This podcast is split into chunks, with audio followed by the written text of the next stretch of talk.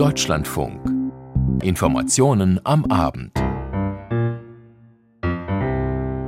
Mit Moritz Küpper, guten Abend. Erinnerungen wurden wach gestern Abend, als in Brasilia, der Hauptstadt Brasiliens, Anhänger des abgewählten Präsidenten Jair Bolsonaro den Kongress, den Präsidentenpalast und das oberste Gericht stürmten. Erinnerungen an den Sturm auf das US-Kapitol. Fast auf den Tag genau zwei Jahre ist das her.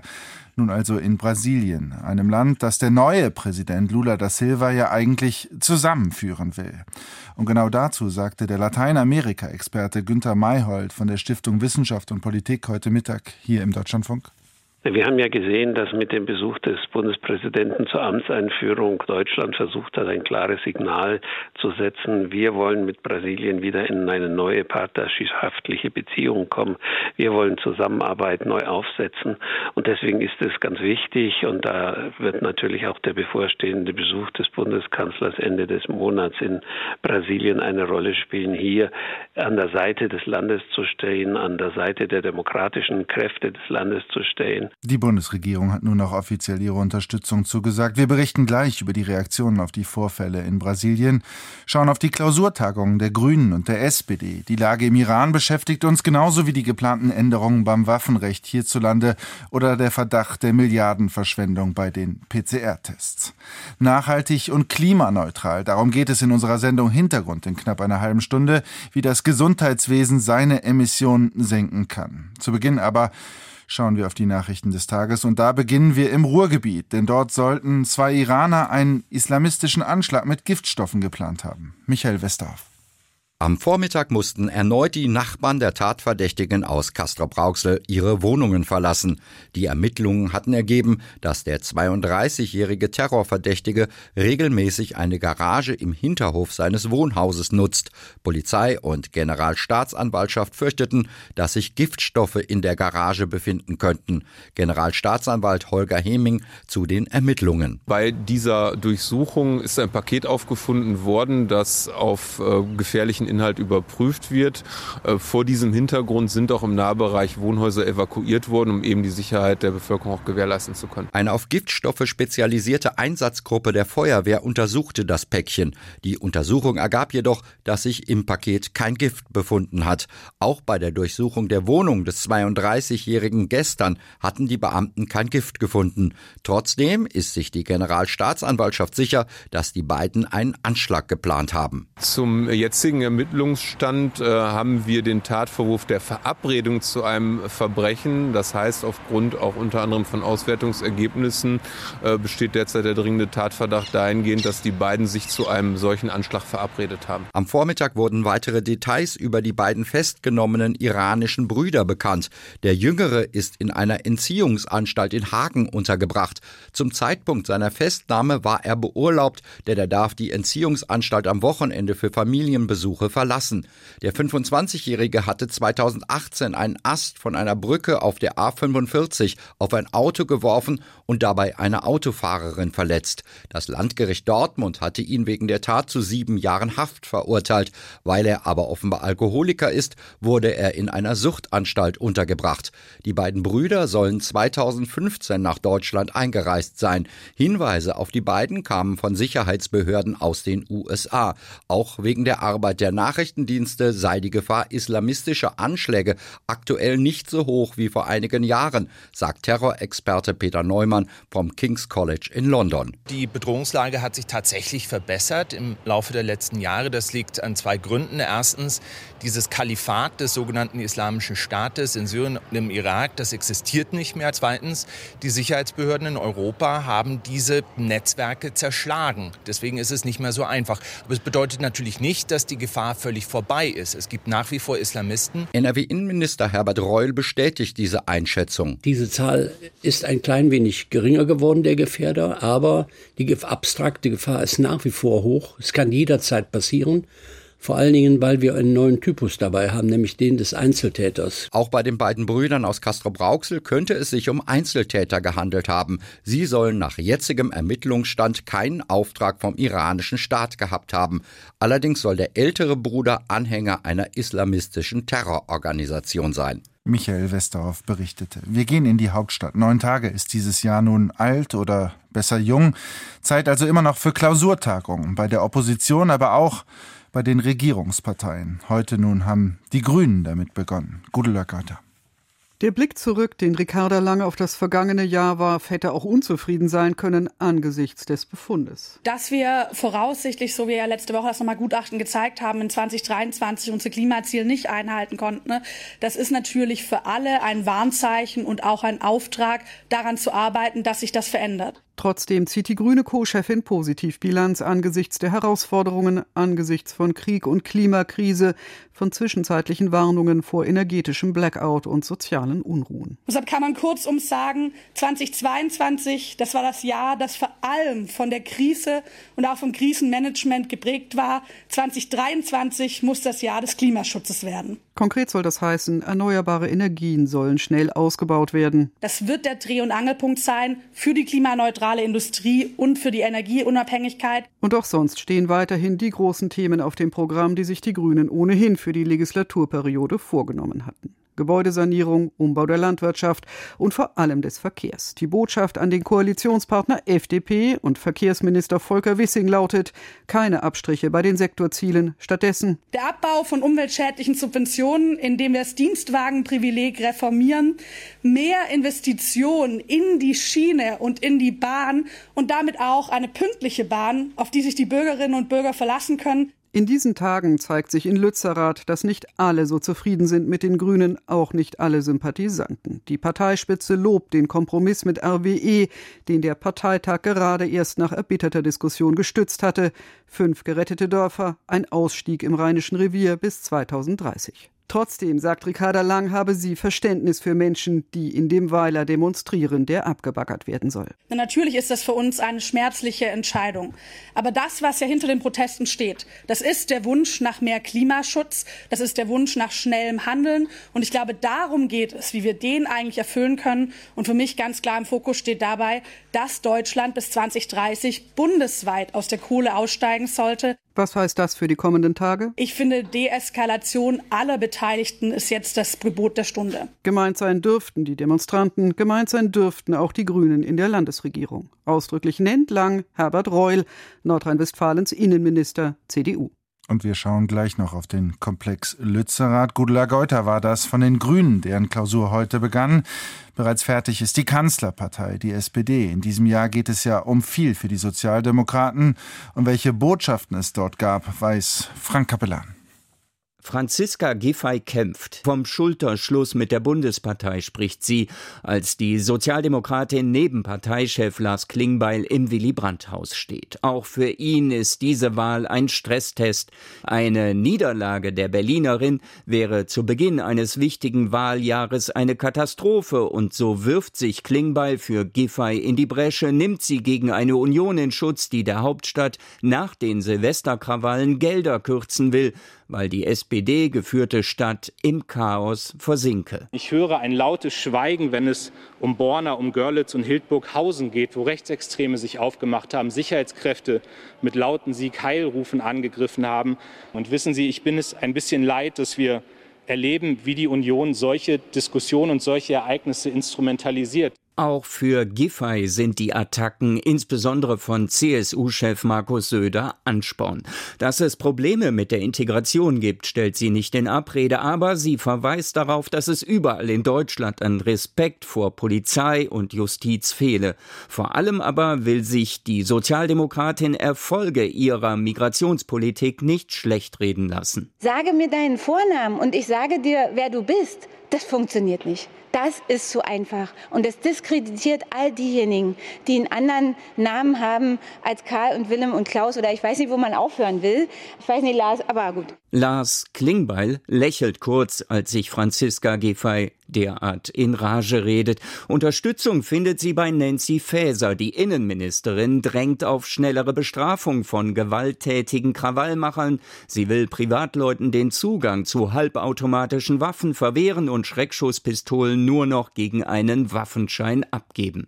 Faeser dürfte wohl versuchen, im Herbst Ministerpräsidentin in Hessen zu werden. Anfang Februar könnte die Entscheidung fallen, auch die darüber, wie lange sie noch Innenministerin bleibt und ob Olaf Scholz eine Kabinettsumbildung dazu nutzen wird, seine in der Kritik stehende Verteidigungsministerin zu entlassen. Die bekommt allerdings noch Rückendeckung am Morgen schon im Deutschlandfunk von der stellvertretenden SPD-Vorsitzenden Anke Rehlinger. Christine Lamprecht hat eine unfassbar schwierige Aufgabe und ich finde, sie hat in diesem einen Jahr schon viel mehr erreicht als sämtliche CDU-Verteidigungsminister zusammen und daran sollte man die Dinge messen und äh, nicht an dem ein oder anderen unglücklichen Video. Dass Großbritannien nun angeblich in Erwägung zieht, Kampfpanzer in die Ukraine zu liefern, könnte Olaf Scholz weiter in Bedrängnis bringen. Grüne und Freie Demokraten würden Kiew wohl auch den Leopard 2 Panzer bereitstellen. Auf Reibereien in der Koalition müssen sich die Sozialdemokraten aber auch jenseits der Waffenfrage einstellen. Einen Infrastrukturturbo stellt die Partei in Aussicht. Schnellere Planungs- und Genehmigungsverfahren. FDP und Grüne aber liegen über Kreuz bei der Frage, ob die Schiene da gegenüber der Straße bevorteilt werden soll. Und da ist das Drängen der Liberalen danach, die drei noch laufenden Atomkraftwerke doch noch länger am Netz zu behalten. Klingbeil klingt genervt. Die Debatte ist entschieden. Also der Kanzler hat das klar entschieden. Drei Atomkraftwerke laufen weiter bis April diesen Jahres. Ich habe erlebt, dass beide Koalitionspartner diese Entscheidung des Kanzlers akzeptiert haben und daran gibt es auch nichts zu rütteln. Viele Baustellen für die SPD also. Die Wahlen in Berlin, Bremen, Bayern und Hessen dürften den Genossen einiges abverlangen. Ja, und diese SPD-Klausur in Berlin, sie war natürlich auch als Wahlkampfhilfe gedacht für Franziska Giffey, die regierende Bürgermeisterin, die Spitzenkandidatin bei der Wahl zum Abgeordnetenhaus in Berlin. Die muss ja nach Versäumnissen wiederholt werden. Und da die Bundestagswahl damals zeitgleich stattfand, ist auch diese betroffen. Der Bundestag hatte im November beschlossen, bei dieser Wahl in knapp einem Fünftel der Wahlbezirke dies Ganze zu wiederholen. Dagegen ziehen nun neben anderen Klägern Union und AfD vor das Bundesverfassungsgericht. Eva Huber. Dass die Bundestagswahl nur in knapp einem Fünftel der Wahlbezirke in Berlin wiederholt werden soll, reichen CDU, CSU und der AfD nicht. Die beiden Fraktionen im Bundestag haben unabhängig voneinander Wahlprüfungsbeschwerden beim Bundesverfassungsgericht eingereicht. Die Beschwerde sei heute in Karlsruhe zugestellt worden, erklärte ein Pressesprecher der Unionsfraktion. Die Union hatte zuvor gefordert, in mindestens der Hälfte der Wahlbezirke nachzuwählen. Die AfD will, dass die Wahl in Berlin komplett wiederholt wird und beantragt, dass die Bundestagswahl im gesamten Stadtgebiet für ungültig erklärt wird. Die Liste der Unregelmäßigkeiten und Peinlichkeiten sei lang, viel zu lang, sagt der AfD-Bundestagsabgeordnete Stefan Brandner. Die Wahl zum Berliner Abgeordnetenhaus, die zeitgleich mit der Bundestagswahl stattgefunden hat, wird komplett wiederholt. Deshalb müsse aus Sicht Brandners auch die Bundestagswahl in Berlin komplett wiederholt werden. Eva Huber berichtete und wir bleiben in Berlin, wo sich nach den Ausschreitungen an Silvester eine Debatte um den Umgang mit Angreifern auf Rettungskräfte entzündet hat. Bundesinnenministerin Nancy Faeser möchte nun als Reaktion darauf die Waffenrecht ändern. Philipp Eckstein. Nach den Plänen des Bundesinnenministeriums sollen sogenannte kriegsähnliche halbautomatische Feuerwaffen verboten werden. Diese Waffen wirkten besonders anziehend auf mögliche Tätergruppen von Amok- und Terrortaten, so die Begründung in dem Gesetzentwurf, der dem ARD Hauptstadtstudio vorliegt. Derzeit sind in Deutschland demnach 225.000 solcher Waffen im Umlauf.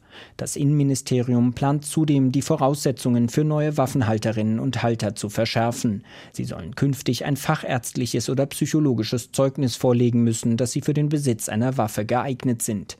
Der Kauf und Besitz von Schreckschusswaffen, Gaspistolen oder Armbrüsten soll nur noch mit einem kleinen Waffenschein erlaubt sein. Die Pläne von Innenministerin Faeser SPD sind innerhalb der Regierungskoalition allerdings umstritten. Die FDP hat bereits mehrfach betont, dass sie eine Verschärfung des Waffenrechts ablehnt. Der stellvertretende Fraktionsvorsitzende der FDP, Konstantin Kuhle, schrieb auf Twitter, das geltende Recht lasse eine Entwaffnung von Reichsbürgern und Verfassungsfeinden längst zu. Das Waffenrecht wurde in Deutschland zuletzt im Jahr 2020 verschärft. Philipp Eckstein berichtete über die geplanten Änderungen am Waffenrecht und die Ausschreitungen an Silvester. Sie waren heute auch Thema bei der traditionellen Jahrestagung des Deutschen Beamtenbundes. Aber nicht nur das wurde diskutiert. Jochen Hilkers. Der demografische Wandel macht auch vor dem öffentlichen Dienst nicht Halt. Beispiel die Stadt Bonn. Hier wird Oberbürgermeisterin Katja Dörner von den Grünen mehr als 30 Prozent der Mitarbeiter in den kommenden zehn Jahren in den Ruhestand verabschieden. Personal in Bonn zu finden ist besonders schwierig, da es dort viele sehr attraktive Arbeitgeber gibt. Der Staat ist nicht mehr stark, folgert der DBB-Bundesvorsitzende Ulrich Silberbach und spricht die Übergriffe auf Polizeibeamte und Feuerwehrleute in der Silvesternacht an. Es habe sich gezeigt, dass man Menschen in diesem Land nicht mehr schützen könne. Silberbach rechnet vor, dass 360.000 Stellen im öffentlichen Dienst unbesetzt seien. In den nächsten zehn Jahren würden dazu auch noch 1,3 Millionen Menschen altersbedingt aus dem Dienst ausscheiden. Die Bundesinnenministerin Nancy Faeser sagte in Köln, man arbeite an einem Instrumentenkoffer, um den Dienst attraktiver zu gestalten, zum Beispiel mit flexiblen Arbeitszeiten und höheren Zulagen. Jochen Hilgers berichtete und damit schauen wir, wie eingangs schon angekündigt, nach Brasilien. In Brasilia, der Hauptstadt, stürmten ja gestern Anhänger des abgewählten Präsidenten Bolsonaro verschiedene Regierungsgebäude. Paula Kerster mit Reaktion. Terrorismus titelt die brasilianische Zeitung O Globo heute und schreibt weiter, Putschisten vandalieren im Präsidentenpalast Plan Alto, im Kongress und im Gebäude des obersten Gerichts. Die Zeitung Folha de Sao Paulo schreibt, dass die Tatenlosigkeit der Sicherheitskräfte und der lokalen Regierung den Extremisten ihre Aktionen erleichtert hätte. Anhängerinnen und Anhänger des rechtsextremen Ex-Präsidenten Bolsonaro hatten die Regierungsgebäude verwüstet und die Wände mit Parolen beschmiert.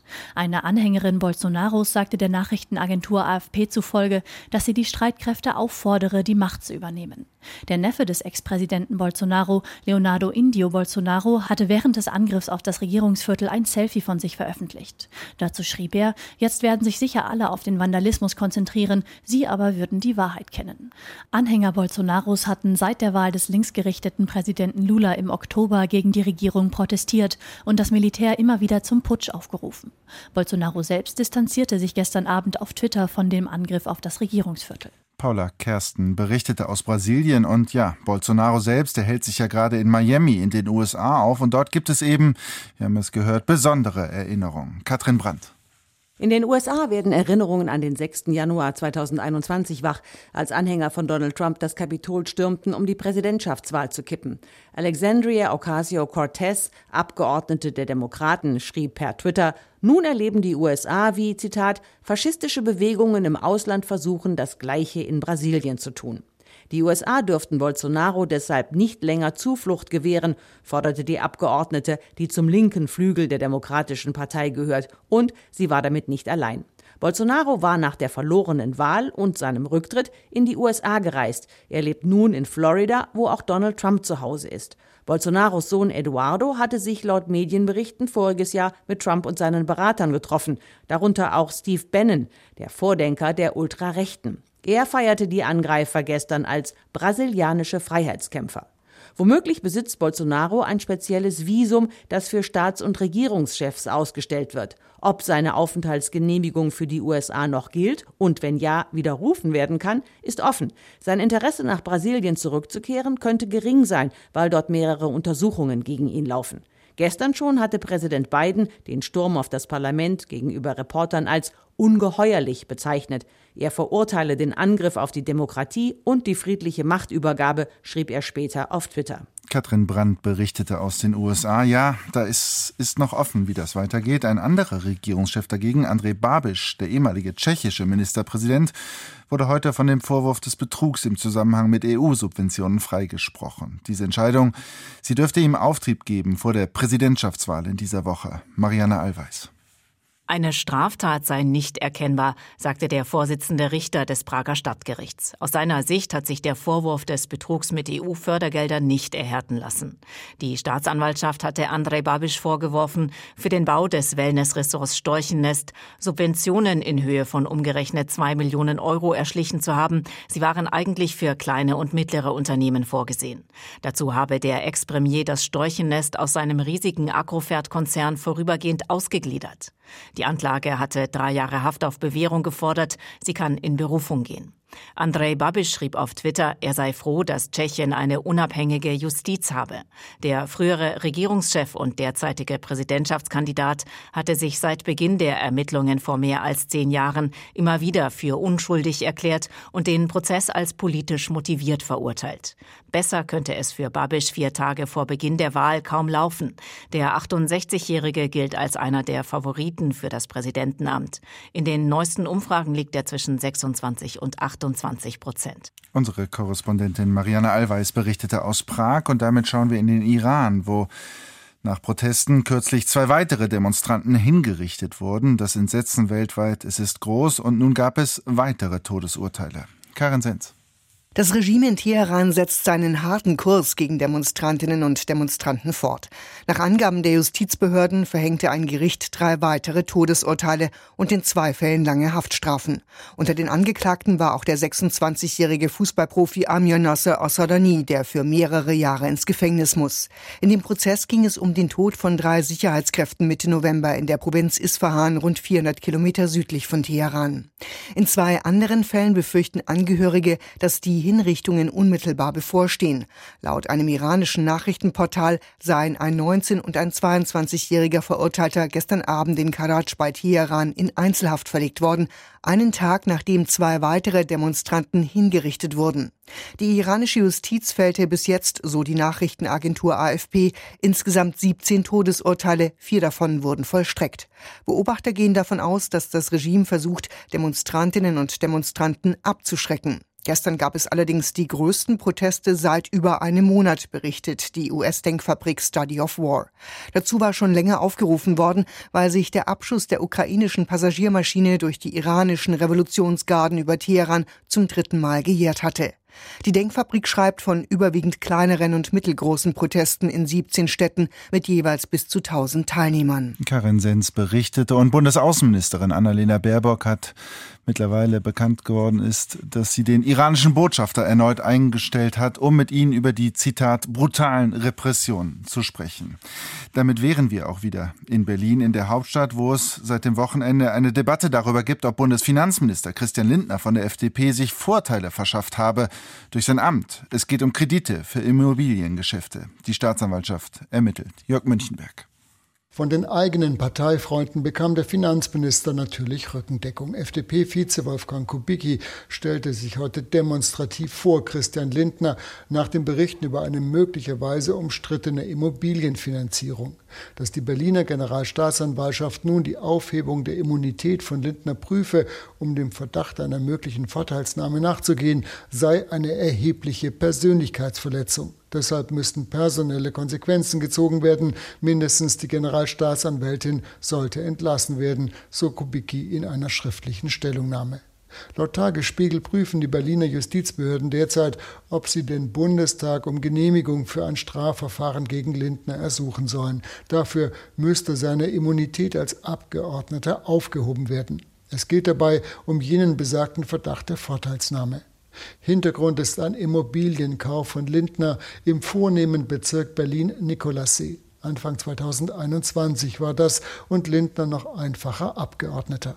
Ungewöhnlich ist jedoch der hohe Kredit über insgesamt 2,8 Millionen Euro, den sich Lindner in mehreren Schritten von der Karlsruher BB Bank als Grundschuld angeblich eintragen ließ. Zuvor hatte der heutige Finanzminister auch Geschäftsbeziehungen zu dem Institut. Er war in einem Imagefilm aufgetreten und hatte bei Veranstaltungen gegen Honorar Vorträge gehalten, soweit nicht ungewöhnlich. Allerdings sollen 450.000 Euro des insgesamt 2,8 Millionen Euro umfassenden Kredits erst im Sommer 2022 eingetragen worden sein. Wenige Wochen davor hatte Lindner, da schon Bundesfinanzminister, ein Grußwort für die Bank zum 100-jährigen Bestehen aufgenommen, das dann auch im Mai auf einer Vertreterversammlung eingespielt wurde. Die BB Bank ist mir von Grund auf sympathisch, denn ihre Geschichte begann mit einem Akt der Eigeninitiative, heißt es da. Gerne bleibe er im weiteren Austausch. Die Sprecherin des Finanzministeriums Nadine Kalwey bestätigte heute das Grußwort, hielt sich aber ansonsten mit Verweis auf die laufenden Überprüfungen bedeckt. Ich kann Ihnen vielleicht noch allgemein mitteilen, dass die Hausleitung des BMF sich zum Amtsantritt freiwillig den Leitlinien für die Beschäftigten des BMF zur ergänzenden Compliance-Maßnahmen unterworfen hat. Aber nochmal, ich bitte einfach um Verständnis, dass ich mich jetzt hier zu Details nicht äußern kann. Lindners Anwalt ließ noch ausrichten, die Gewährung eines Grußworts zu Jubiläen gehört nun einmal zur regulären Amtsführung eines Ministers. Sein Mandant sehe die Berichterstattung deshalb mit großer Gelassenheit. Jörg Münchenberg berichtete und Aufregung gab und gibt es auch in einem anderen Feld. Die Rede ist von Corona-Tests, von PCR-Tests. Im Zuge von Masken gab es ja schon viele Verschwendungen, auch Korruption in dieser Pandemie. Nun soll es eben auch bei PCR-Tests zu Ungereimtheiten gekommen sein. Volker Fintermer. Es lässt sich kaum bestreiten, dass zu Beginn der Corona-Pandemie die Nervosität allerorten besonders hoch war und vieles wird für die Versorgung mit Masken oder auch den PCR-Tests nicht schnell genug gehen konnte. Auf die überzogenen Ausgaben für Schutzmasken, den Ausgleichszahlungen für die Krankenhäuser und den Aufbau von Intensivbetten hat der Bundesrechnungshof bereits im vergangenen Jahr in einem umfangreichen Bericht an den Haushaltsausschuss des Deutschen Bundestages mahnend hingewiesen. Das Rechercheteam von NDR, WDR und Süddeutscher Zeitung hat jetzt die Ausgaben für die PCR-Tests zum Corona-Nachweis unter die Lupe genommen und kommt nach der Auswertung umfangreicher Dokumente zu dem Schluss, dass auch hier über Gebühr abkassiert wurde, weil es wohl nur unzureichende Kontrollen gab und den finanziellen Forderungen der Ärzte und Labore nachgegeben wurde. Mehr als sechs Milliarden Euro haben demnach die Bundesregierung und die Krankenkassen für die PCR-Tests ausgegeben, obwohl die Marktpreise deutlich günstiger hätten sein können. In den Verhandlungen mit dem Gesundheitsministerium hat die Kassenärztliche Bundesvereinigung mehr als das Dreifache der bis dato marktüblichen Preise durchsetzen können. Im ersten Jahr 2020 wurde jeder PCR-Test mit 59 Euro vergütet. Belege für ihre Berechnungen legte die Kassenärztliche Bundesvereinigung nicht vor. Dort verwies man nur auf erhebliche Marktengpässe zu Beginn der Pandemie, die zu einem langfristig hohen Preisniveau beigetragen hätten. Auch der ehemalige Gesundheitsminister Jens Spahn, in dessen Amtszeit die offenkundige Überbezahlung fällt, hat gegenüber dem Rechercheteam nur erklärt, die Verfügbarkeit von PCR-Tests schnell und verlässlich herzustellen, sei gerade im schweren ersten Jahr ein zentrales Mittel der Pandemiebekämpfung gewesen. Und auch das Gesundheitsministerium, dem die Kontrolle obliegt, verweist im Nachhinein nur darauf, die Vergütung orientiere sich an den relevanten Kostenfaktoren. Heute erhalten die Labore noch rund 30 Euro für einen PCR-Test. Die Recherchen zeigen aber auch, dass offenbar der Lobbyverein der Labore in Deutschland einen guten Zugang zu Gesundheitsminister Jens Spahn hatte, mit mehrfachem Einfluss auf Referentenentwürfe des Ministeriums. Volker Fintermer berichtete aus Berlin und wir schauen zum Abschluss dieser Sendung noch einmal tief in den Westen des Landes. Denn in Lützerath, wir haben es bereits gehört, am Tagebau Garzweiler 2 könnte es in dieser Woche zu einer Räumung kommen. Heute informierte die zuständige Polizei Aachen darüber. Thomas Wenkert. In dieser Woche will die Aachener Polizei mit der Räumung von Lützerath am Braunkohletagebau Garzweiler 2 beginnen. Der Ort soll noch für den Tagebau abgerissen werden. In Lützerath halten sich nach Angaben der Polizei rund 300 Klimaaktivisten auf. Ein kleiner Teil von ihnen sei auch gewaltbereit, hieß es heute. Hundertschaften aus ganz Deutschland werden dann im Einsatz sein. Aachens Polizeipräsident Dirk Weinsbach. Ein sehr herausfordernder Einsatz. Wir haben eine kleine Gruppe von Gewalttätern, die gegebenenfalls aus der großen Menge heraus agiert. Gestern flogen Steine gegen Kolleginnen und Kollegen. Das ist etwas, was beunruhigt. Aber der Einsatz ist insgesamt eine Herausforderung. Wir haben 25, 27 Baumhäuser in beträchtlicher Höhe, die geräumt werden müssen. Wir haben sieben Häuser, die verbarrikadiert sind, die geräumt werden müssen. Wir haben auf den Straßen und Wegen verschiedene Widerstandsstrukturen. Auch die müssen abgeräumt werden, zum Teil mit Spezialkräften. Das sind besondere Herausforderungen. Man wolle es der Polizei so schwer machen wie möglich, haben die Aktivisten in den vergangenen Tagen immer wieder betont. Sie haben Aktionen des zivilen Ungehorsams angekündigt, also Sitzblockaden oder auch das Eindringen in den Tagebau Garzweiler 2. Die Polizei rechnet mit Aktionen im gesamten rheinischen Braunkohlerevier, auch mit der Blockade von Transportwegen oder Kraftwerken.